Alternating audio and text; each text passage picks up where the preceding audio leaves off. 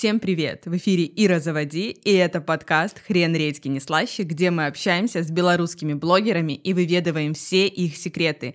И сегодня у меня в гостях та девушка, которая для меня является феноменом а, Инстаграма. Не столько а, благодаря своей популярности, вовлеченности аудитории, больше потому, что она сделала то, что просто я не представляю, как она это сделала, как она додумалась это сделать. И для меня в этом кроется огромный секрет ее популярности. У нас в гостях Юля. Юля, здравствуй. Здравствуйте всем.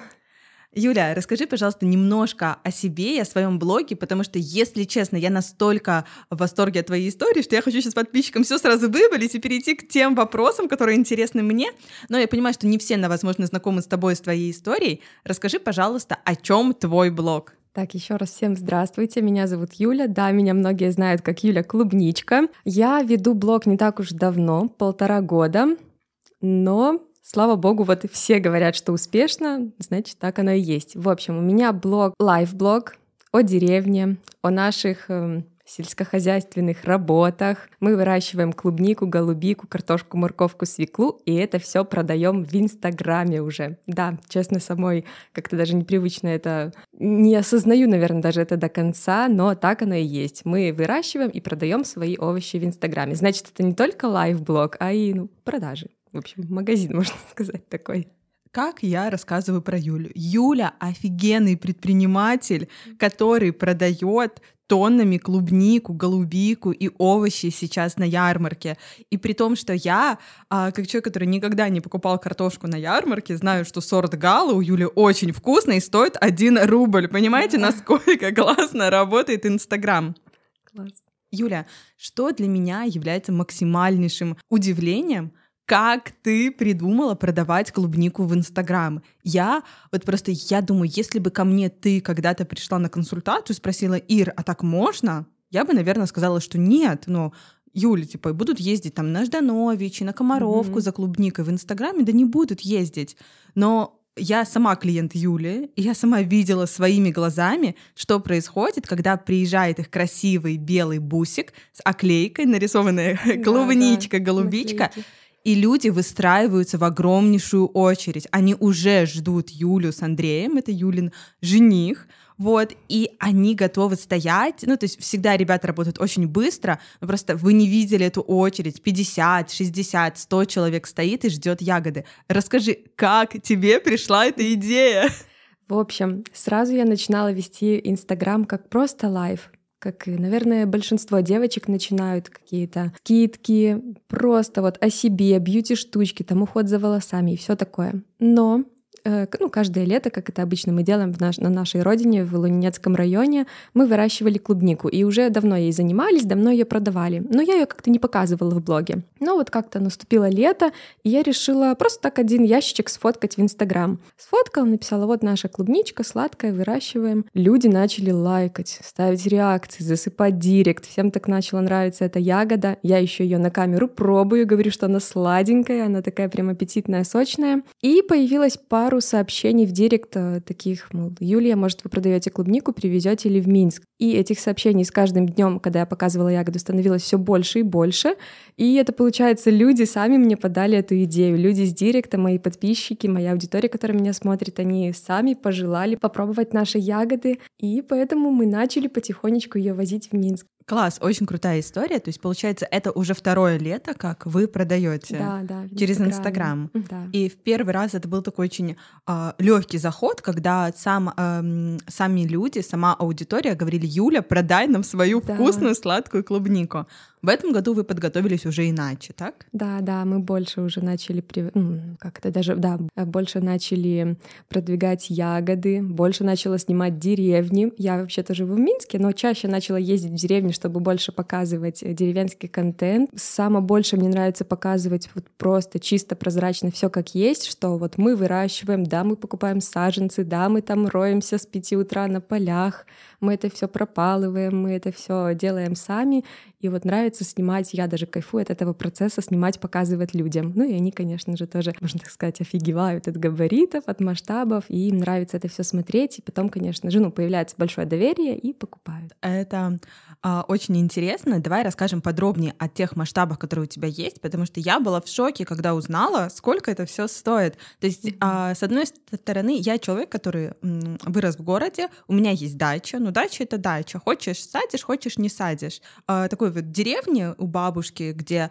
выращивание овощей, ягод, фруктов — это и как способ заработка, и в то же время то, что кормит семью. У меня такого никогда не было. То есть это было всегда, ну, то есть по желанию. И здесь возникает вопрос, что казалось, что это все, знаешь, как бабушки продают то, что сами вырастили, то, что сами собрали. Но на самом деле, и вы просто не видите картинку, это все вообще не так. Юля, расскажи подробнее про масштабы и про, вот если можешь, я видела, что ты в блоге писала цифры, сколько это стоит. Давай развенчай мифы, что выращивать да. клубнику легко и дешево.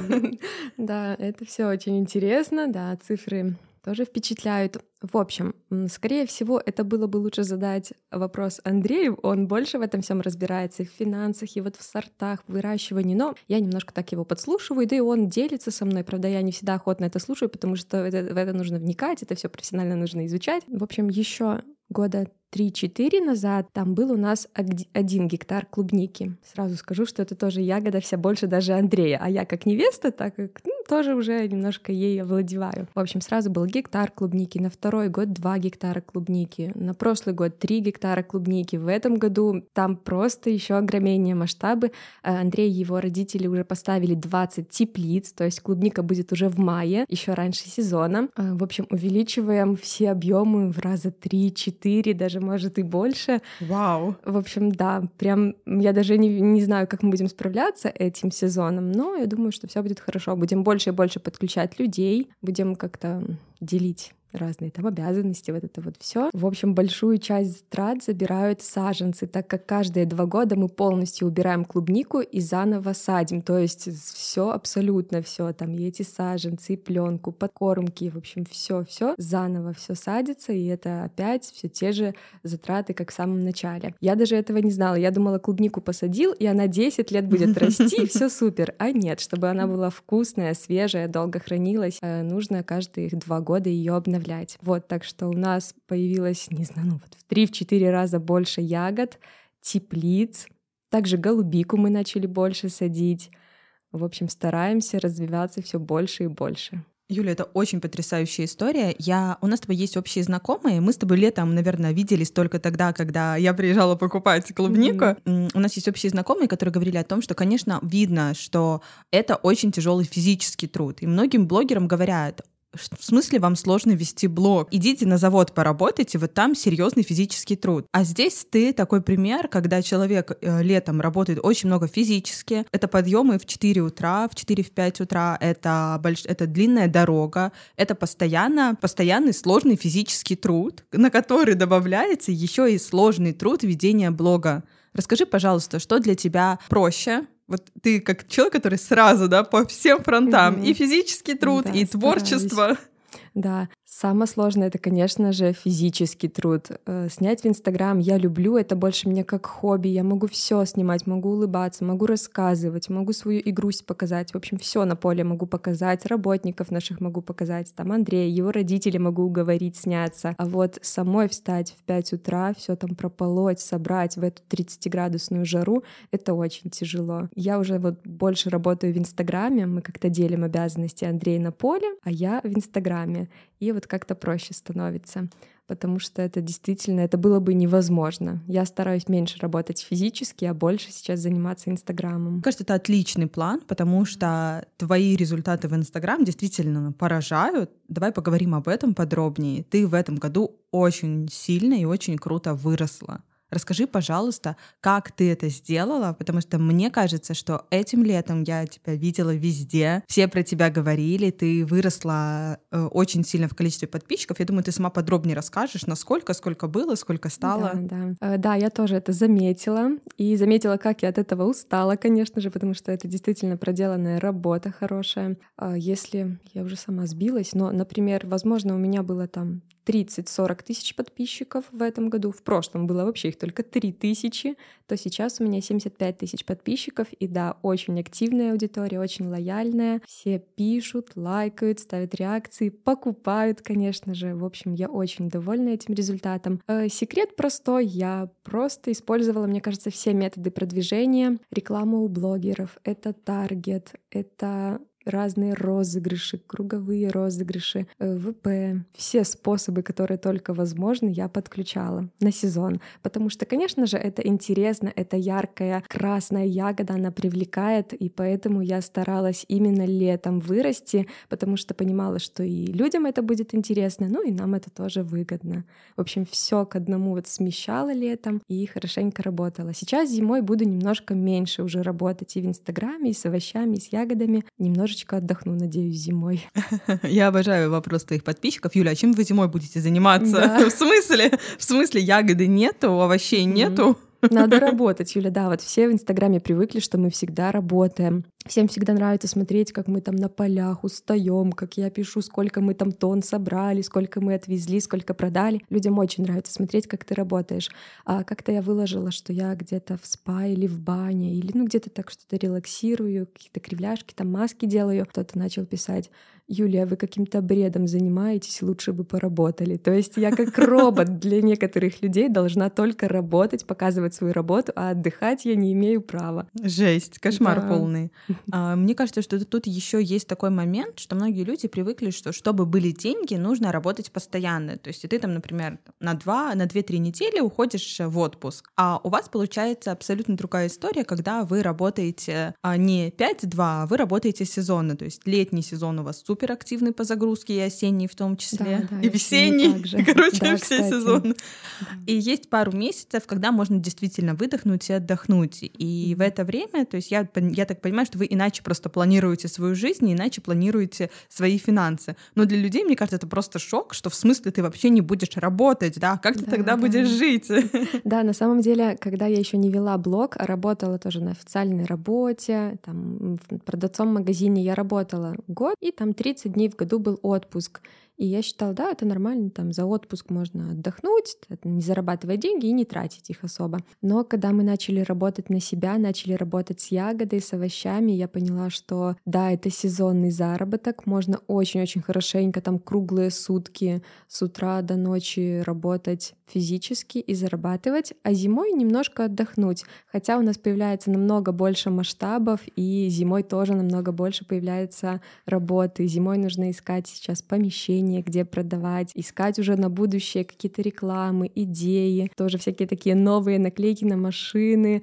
Э, очень много нужно ремонтировать своих машин, там всяких таких, это тоже Андрей больше в этом разбирается, в этих мелочах. В конце зимы нужно уже тоже ставить новые теплицы, вот эти вот все работы, они все равно круглый год, можно сказать, когда ты занимаешься каким-то бизнесом, все равно всегда нужно быть на чеку и всегда там, вот зимой нужно ловить скидки на материалы летние, так как они выгоднее будут. В общем, работы все равно будет, но не так много физической зимой. Готовься не летом, да, в общем, да. да. То, что тоже остается за кадром, но я так понимаю, что в этом году ты будешь гораздо больше это освещать, показывать и начинать греть да. свою аудиторию уже зимой. Да, это точно.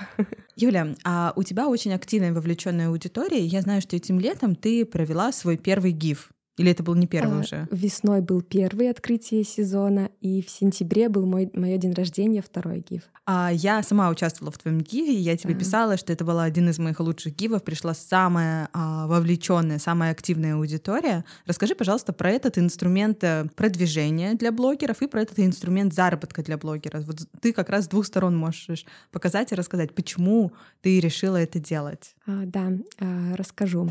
Я очень люблю свою аудиторию за то, что они действительно такие активные, за то, что все нам, ну не все, вот большинство, кто хочет, доверяют нам, приезжают за ягодой, да, стоят в очереди. В общем, видно, что люди действительно доверяют. В конце сезона 10 сентября, вот когда у меня был день рождения, я решила отблагодарить свою аудиторию за, за это доверие, за то, что они к нам приезжают, за то, что уделяют нам время, и подарить им подарочки. Как раз был повод, мое день рождения, и я решила подготовить этот такой праздник. Мне тоже очень понравилось.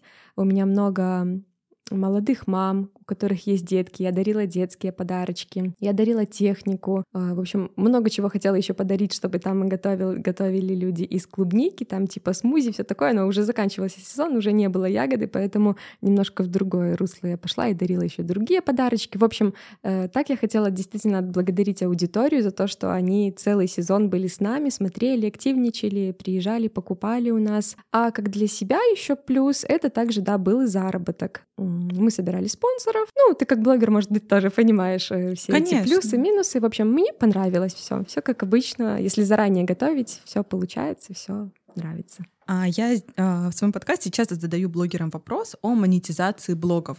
И как раз-таки мы с тобой не, не пропустим, не обойдем стороной этот вопрос. Расскажи, пожалуйста, о том, как ты монетизируешь блог. Так, так как у меня уже стало в блоге 75 тысяч подписчиков, за небольшое время. Вау, мы тебя поздравляем, это очень крутой Спасибо. результат. Да, да. И я недавно подсчитала, на прошлой неделе буквально села и подумала, я зарабатываю с блога или еще нет? Э, да, безусловно, я зарабатываю э, на блоге, когда продаем ягоды, мы зарабатываем. А вот когда я делаю рекламу или делаю там свой вот именной гиф, тогда еще пока не окупается моя стоимость всех подписчиков. В общем, на, если бы я только вела Инстаграм без продаж, пока это было бы не в плюсе, потому что все-таки очень много было затрат и на таргет, и на рекламу, и различные там фотосессии, съемки, это тоже все затраты. Пока что вот я пока выхожу в ноль, можно сказать так, блог только начинает окупаться. Некоторые девочки говорят, Юля, полтора года прошло, это еще мало, чтобы окупиться. Там некоторые 2-3 года окупают свой блог, но, слава богу, вот уже за полтора года я его вроде бы окупила. Все, теперь можно уже дальше, наверное, зарабатывать. Там еще и на рекламе я хочу зарабатывать, и дальше на каких-то других активностях. А мне кажется, наоборот, что полтора года и тот рост, который ты показала, это очень крутой результат. И то, что, мне кажется, твой путь, он будет отличаться от пути многих блогеров, потому что кто-то растит такую аудиторию годами, да, кто-то там с 2016 2015 не вырос до таких цифр, да, и есть ты, я бы сказала, что где-то ты определенный феномен на рынке, потому что то, что ты показываешь, не показывал никто. То есть ты э, сделал деревню не грустной, печальной, да, то есть мы, вот я сразу вспоминаю эти э, мелодрамы на России, да, где деревня — это покатившийся да. сарайчик, грустные люди, бабушки, дедушки, а вы с женихом, с Андреем, молодые ребята, и ты показываешь деревню действительно красивой и классной. Да, это весело. Весело показывать, интересно, людям нравится деревня, да, и, ну, я все таки тоже, да, очень все таки горжусь, наверное, собой, правда, не могу это еще почему-то в полной мере сказать, не знаю, почему я так стесняюсь этого, потому что вот у нас в деревне, наверное, принято, что там, если ты работаешь, что ты должен пахать, а то, что там Юля, типа, якобы там снимает на телефон селфи и чем-то там зарабатывает, это, типа, такого не может быть, это неправда. И вот у меня эти деревенские какие-то замашки еще все-таки в голове стоят, что Некоторые, наверное, осуждают, что как она с деревни может в телефоне сидеть и что-то там зарабатывать. Ну, некоторые понимают, конечно, что там продается что-то, а некоторые еще не понимают, и я сама как будто бы себя немножко занижаю в этом плане. Очень интересно, в деревне все знают друг друга обычно. Да, да. И скажи, как на сейчас, когда у тебя уже есть твердый результат, ты можешь сказать, я продаю много клубники через Инстаграм, тебе легко где-то выдерживать вот эту вот обратную связь от твоего окружения, да, там в том числе от не очень близких людей, просто от знакомых. А когда ты начинала, с чем ты сталкивалась? Что было самым сложным? А, кстати, вот я всю жизнь всегда любила записывать истории, всегда все фотографировала. И, в общем, меня тянуло к этому всему делиться красотой с окружающей средой. Когда я начинала блог, я совсем не думала, что обо мне подумают люди. Если бы я, наверное, парилась, боялась бы, я бы и не развивалась. Я ничего не боялась, я все выставляла, все выкладывала. Э, мама сразу же понимала, что это все будет здорово, круто. Мне кажется, она меня как-то больше поддерживала. А папа, да, он как-то больше хихикал, говорил, да зачем ты это все показываешь кому-то? А потом, спустя полгода, когда я ему начала подкидывать клиентов на его картошечку, он тоже начал понимать, что да, действительно в Инстаграме можно и зарабатывать, и там какие-то советы могут э, люди дать тебе, кто-то где-то чем-то делится. В общем, это большое общение, большая площадка, где можно и себе плюсы сделать, и окружающим тоже помочь. В общем, со временем начали поддерживать все. Также Андрей, он сначала поддержал, он тоже современный молодой парень, он понимал, что в этом можно развиваться. Что считали там окружающие? Может, и было пару человек, которые говорили, да что ты там снимаешь, но я на это не обращала внимания. Вот совсем мне это не парило, мне нравилось, и я делала это. Очень круто, когда тебя на старте поддерживают твои близкие и помогают тебе да, в этом да, пути. Это очень большая поддержка, да.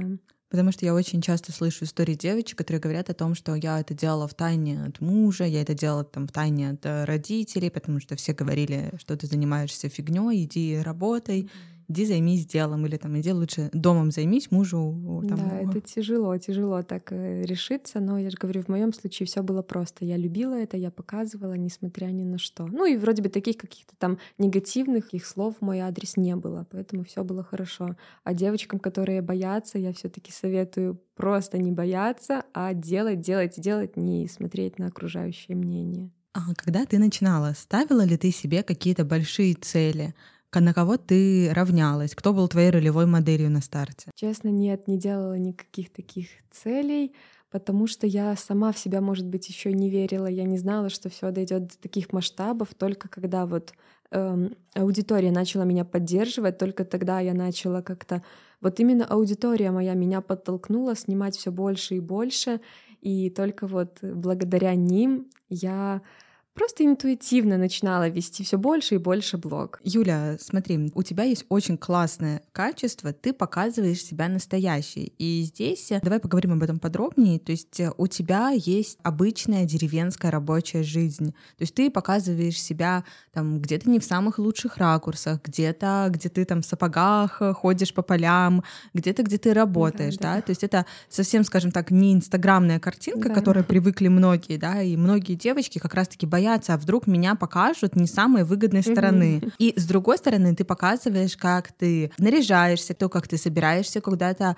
гулять, как ты проводишь время, как ты пришла к тому, чтобы не стесняться а, разных своих проявлений? Быть и Юлей, которая в летящем платье на каблуках с макияжем идет и что-то делает на камеру, и в то же время как Юля в шортах, в топе, в резиновых сапогах прыгает со стога сена. Да, да. На самом деле я считаю, что все мы простые, и показывать себя там в сапогах резиновых, там с какими-то мешками под глазами, не накрашенные, да, в деревне, там в грязи, это вполне нормально вообще. Каждое утро мы же все не красотки, и все мы это прекрасно понимаем. Поэтому ну, совсем никакого труда мне не составляет просто так выйти, проснувшись, или в деревне не накрашенной, еще в смешных этих нарядах, да, в этих сапогах там большущих выйти. Я считаю, что это норма, все мы люди, и это все все нормально, все отлично. Тем более, что людям даже, наверное, больше и нравится эта простота, потому что все мы обычные простые люди. Согласна.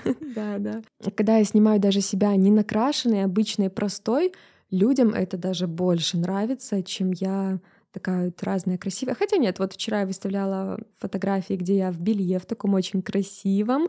Людям тоже это очень нравится. То есть, да, эстетика тоже людям нравится, но все же вот расслабляет, мне кажется, людей и как-то настраивает на такую простую а, волну обычная простая жизнь. Вот когда они видят, что вот и часто мне пишет аудитория, что когда я показываю деревню, обычную простую жизнь, там я в этой бабушкиной косынке, все пишут, что вау, я вспоминаю детство, я вспоминаю, как я был у бабушки, это ностальгия, очень приятные чувства, теплые, в общем, всем это нравится, и мне это нравится, я всегда так делала и буду дальше делать. Юля, я могу сказать искренне, что это достойно восхищения, потому что я сама э, не, ну, не сразу себе смогла такое позволить. Мне сначала хотелось наложить фильтриков, накраситься, э, одеться красиво, выбрать красивую локацию, то есть казаться, а не быть, где-то заниматься приукрашательством. Мне было, мне было самой очень страшно показать, что э, где-то я могу проспать и не накраситься, где-то у меня могут быть э, там синяки или мешки под глазами, а где-то я могу сделать хвост или надеть кепку, потому что не помыла голову. Я тебе скажу честно, вот ты сейчас говоришь об этом, этом, и я думаю, вау, какая она крутая, как она это сделала.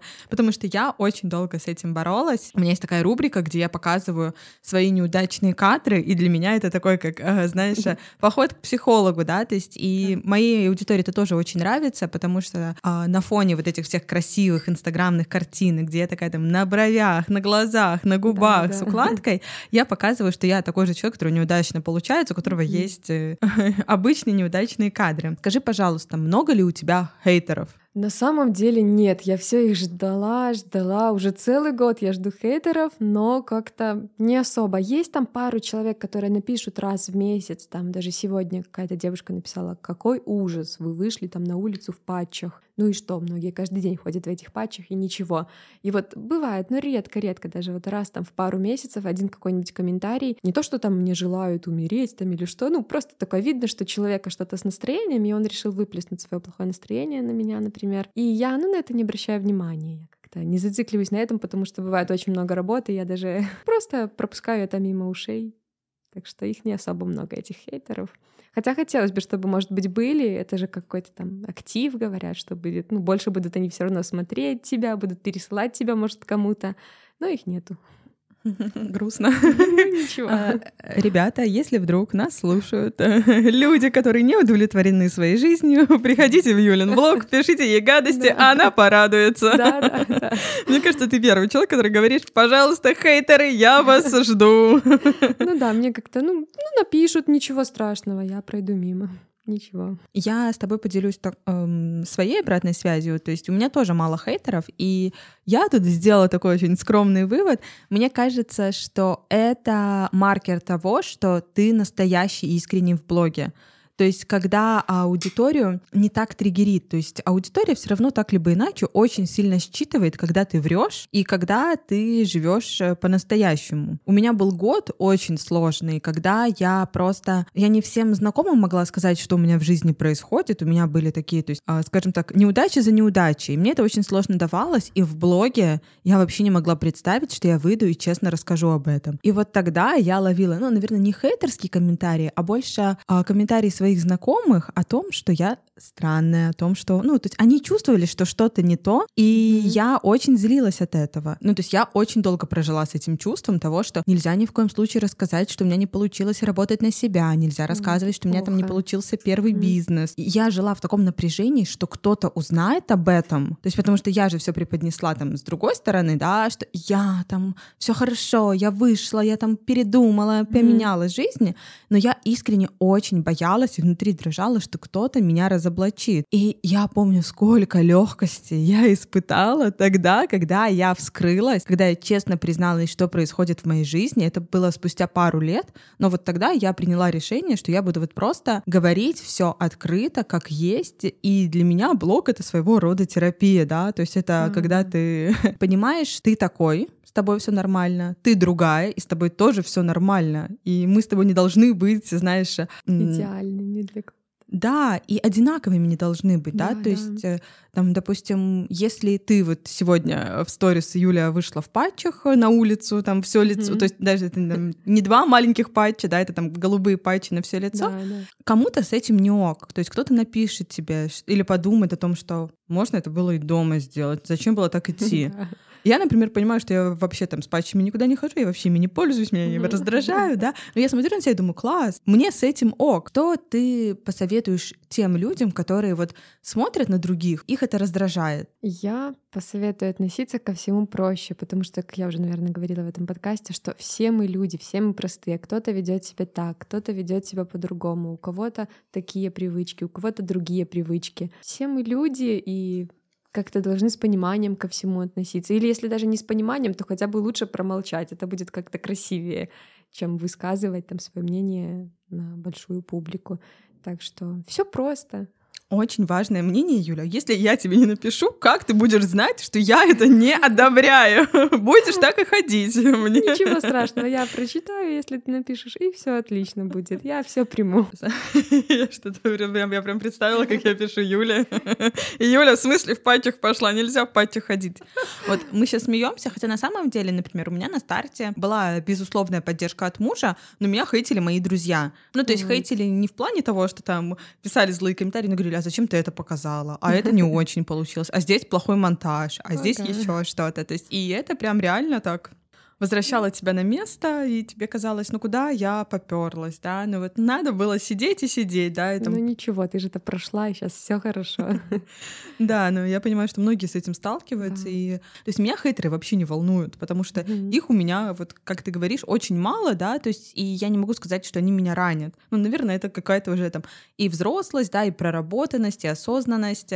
А, но вот я знаю, что, что для многих блогеров это прямо такой бич, когда тебя начинают вот прям массово хейтить. Я думала, ты слышала, что многие психологи, коучи советуют посмотреть на тех людей, кто вас раздражает, кто вас триггерит, а посмотреть на это с точки зрения того, а что есть у этого человека, что вас так цепляет и триггерит. То есть зависть — это классное чувство, которое помогает понять, а чего ты хочешь, потому что мы завидуем только тому, а, что мы можем для себя хотеть и представить. Скажи, кто раздражает тебя? Даже не подумаю, потому что сейчас я никого из блогеров не смотрю, потому что некогда. Я почему-то сразу вспомнила Надю Мелешко, потому что она белорусский очень крупный блогер, и я когда-то, когда я только начинала быть блогером, хотела быть как она, но это никак не связано с тем, что я там ее ненавижу. Нет, А Я тебе задам такой нескромный вопрос. Да. Ты считаешь себя сейчас а, успешным, а, крупным белорусским блогером? Да, я считаю себя таким блогером. Правда, я почему-то стес... ну, не то, что не стесняюсь, я это сказала сразу же, я сказала да, но не знаю, почему я так как-то стеснительно сказала. Но да, считаю Нет. себя. Нет, я, вы просто не видите, я вижу, как у Юли загорелись глаза сразу же. Юля, я с тобой полностью согласна, я тоже так считаю.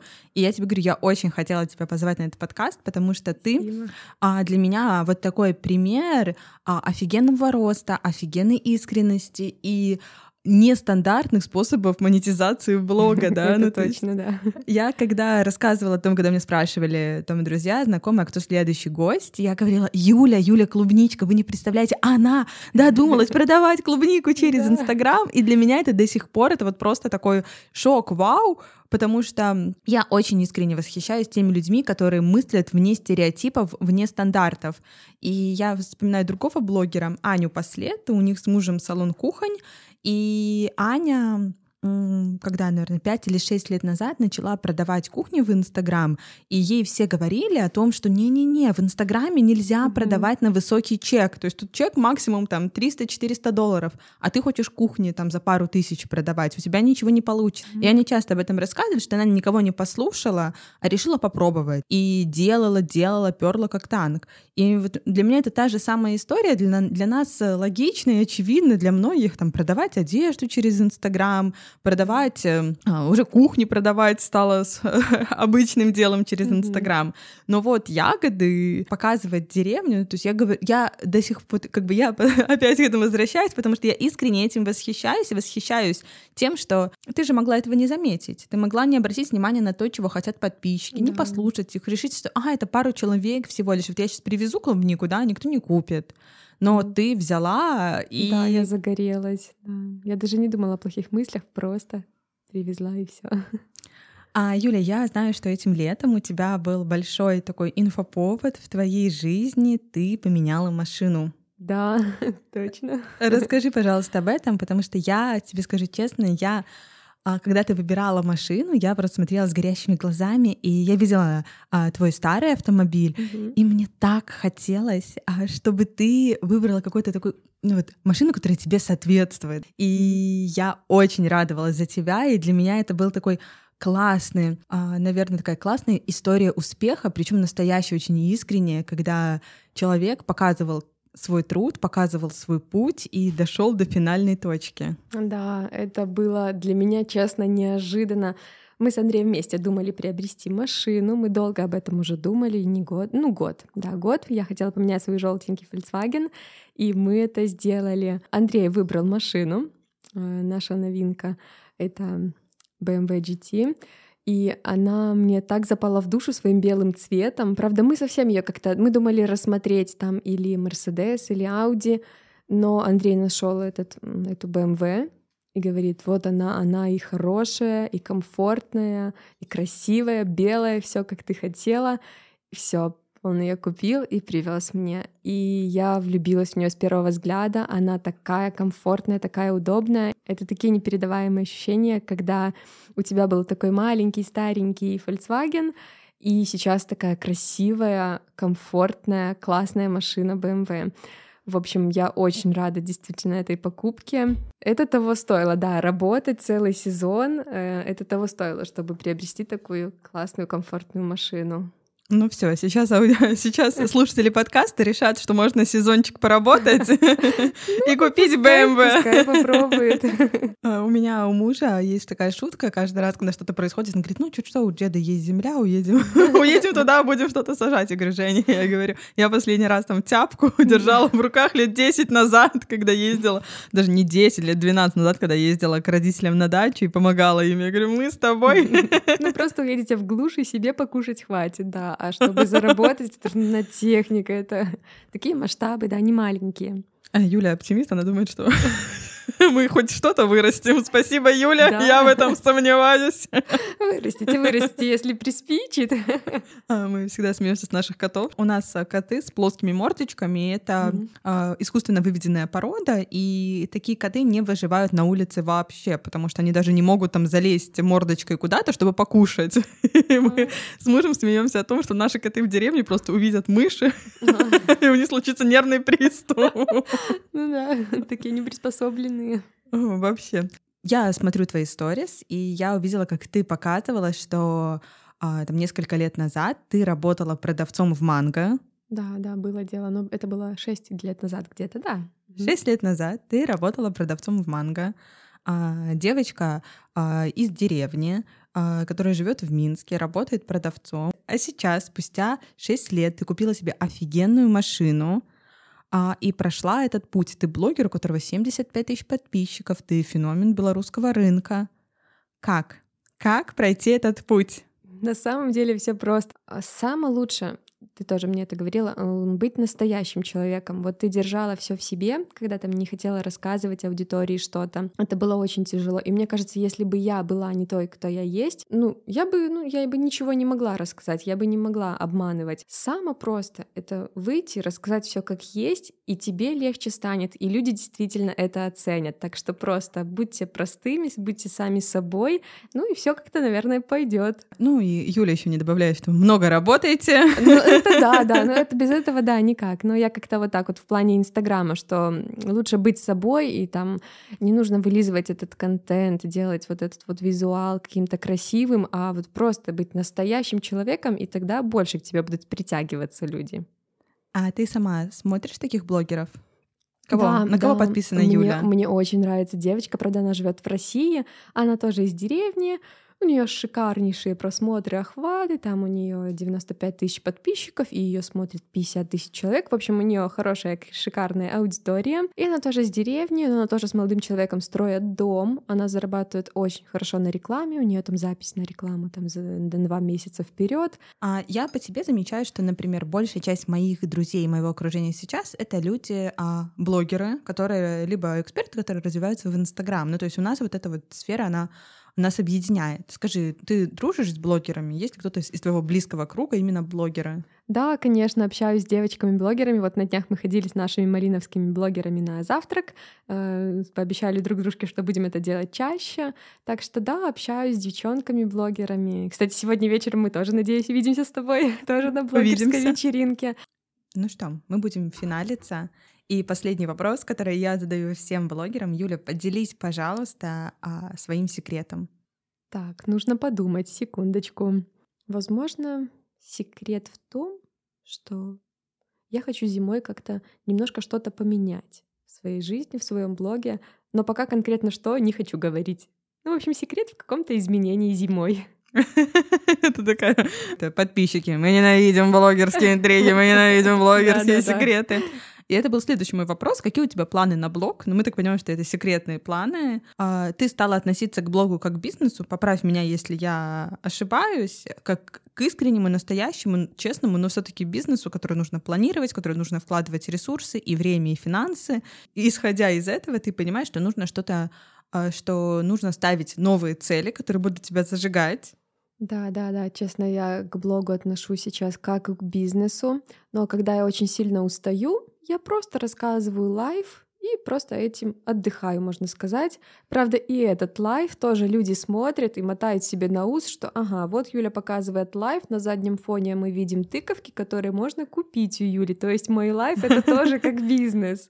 Ну что, Юля, это был очень настоящий выпуск. А, мне кажется, мы никогда столько раз не произносили слово настоящий, искренний, простой. И мне кажется, в этом вся ты, в том, чтобы быть такой, какая ты есть, транслировать это и говорить, эй, ребята, посмотрите, со мной все в порядке, с вами все в порядке. Да, класс. За спасибо, тебя Юля. спасибо. Классный подкаст.